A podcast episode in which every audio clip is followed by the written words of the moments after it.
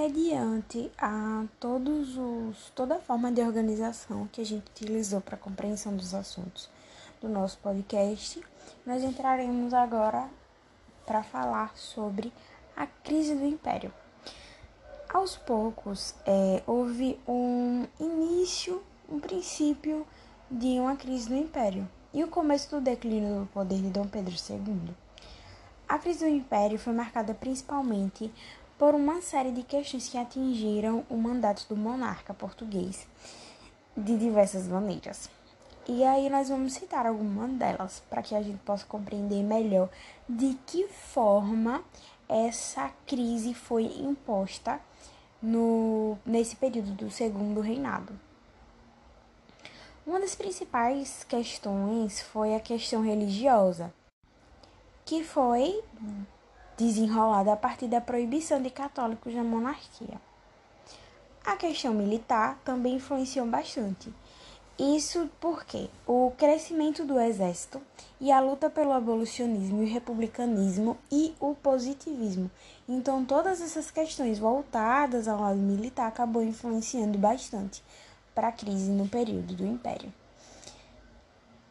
E a terceira principal questão para a crise que foi desencadeada foi a instauração da Lei do Ventre Livre, a lei também do sexagenário e a Lei Áurea, sem contar que os latifúndios e os escravocratas, desculpa, é, eles ficaram insatisfeitos e acabaram que passaram a não apoiar o imperador. Então, essas três principais esses três principais acontecimentos foi o que foi o estopim, digamos assim, para que desenrolasse a queda e a crise do império acabasse acontecendo desse período do segundo reinado.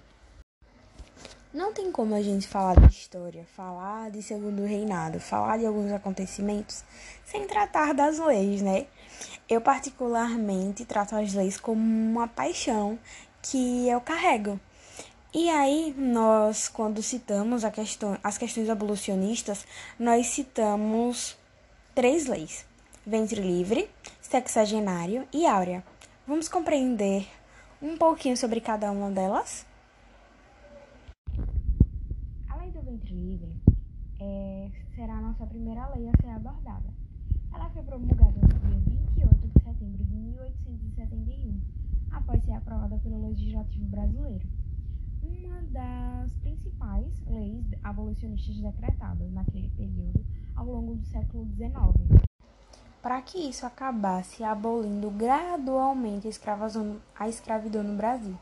E ela deliberava o seguinte: que os filhos dos escravos, nascidos a partir daquele ano, 1871, eles seriam considerados livres essa lei criou um dos cenários que dá total liberdade aos filhos das escravas, e um desses cenários previa a indenização aos senhores dos escravos, por conta da questão de abolicionista, para que aqueles que eram nascidos a partir daquele período fossem livres, mas que ainda assim acabava favorecendo os senhores, já que eles seriam indenizados devido a essas a essas circunstâncias.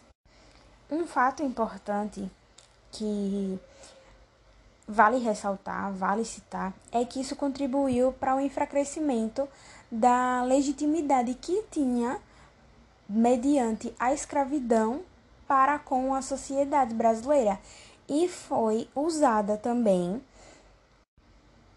para combater a situação da escravidão, como já citamos anteriormente.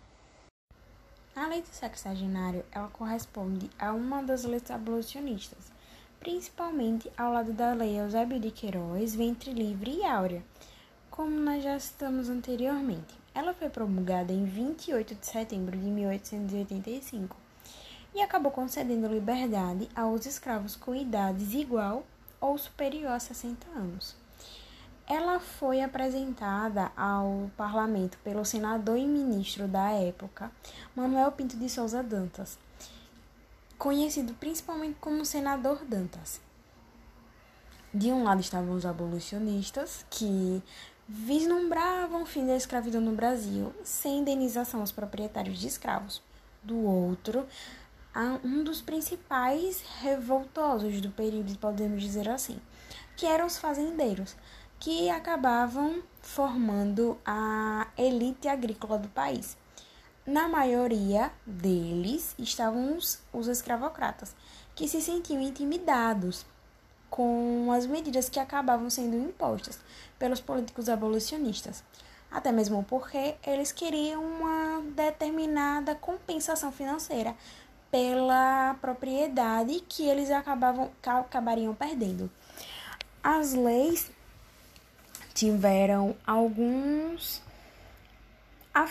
afetaram diretamente né, a esses escravocratas, porque o que acabava acontecendo? A lei que nós citamos anteriormente, que é do ventre livre, torna os escravos nascidos a partir de 71 livre. Então, todos aqueles que nascessem a partir do ano de 71 estariam livres, mesmo que os seus pais não. Mas isso já, já é um avanço muito considerável. Quando e aí, a partir de 85, a gente acaba trazendo e ganhando e concedendo, né, um outro direito, que era a, o, o livre, né, a, a liberdade daqueles escravos que tinham idade igual ou superior a 60 anos. Então, em 71 ainda gerava uma determinada compensação financeira por conta daqueles escravos que estariam livres a partir de 71, mas só os nascidos naquele período. E em 85, eles já perdem o direito do, da compensação financeira para aqueles escravos que tinham idade igual ou superior a 60 anos. Dentre tantas conquistas desse período, só que avançando um pouco mais, saímos do ano de 1885 e agora iremos abordar o ano de 1888 com mais uma conquista abolicionista, a tão conhecida Lei Áurea. Mais precisamente no dia 13 de maio de 1888 foi sancionada a Lei Áurea pela princesa, pela princesa Isabel, a tão conhecida Lei Áurea, tão conhecida Princesa Isabel, filha de Dom Pedro II. A lei concedeu a liberdade total aos escravos que ainda existiam no Brasil um pouco mais de cerca de 700 mil, e os mesmos foram abolidos para a escravidão no país.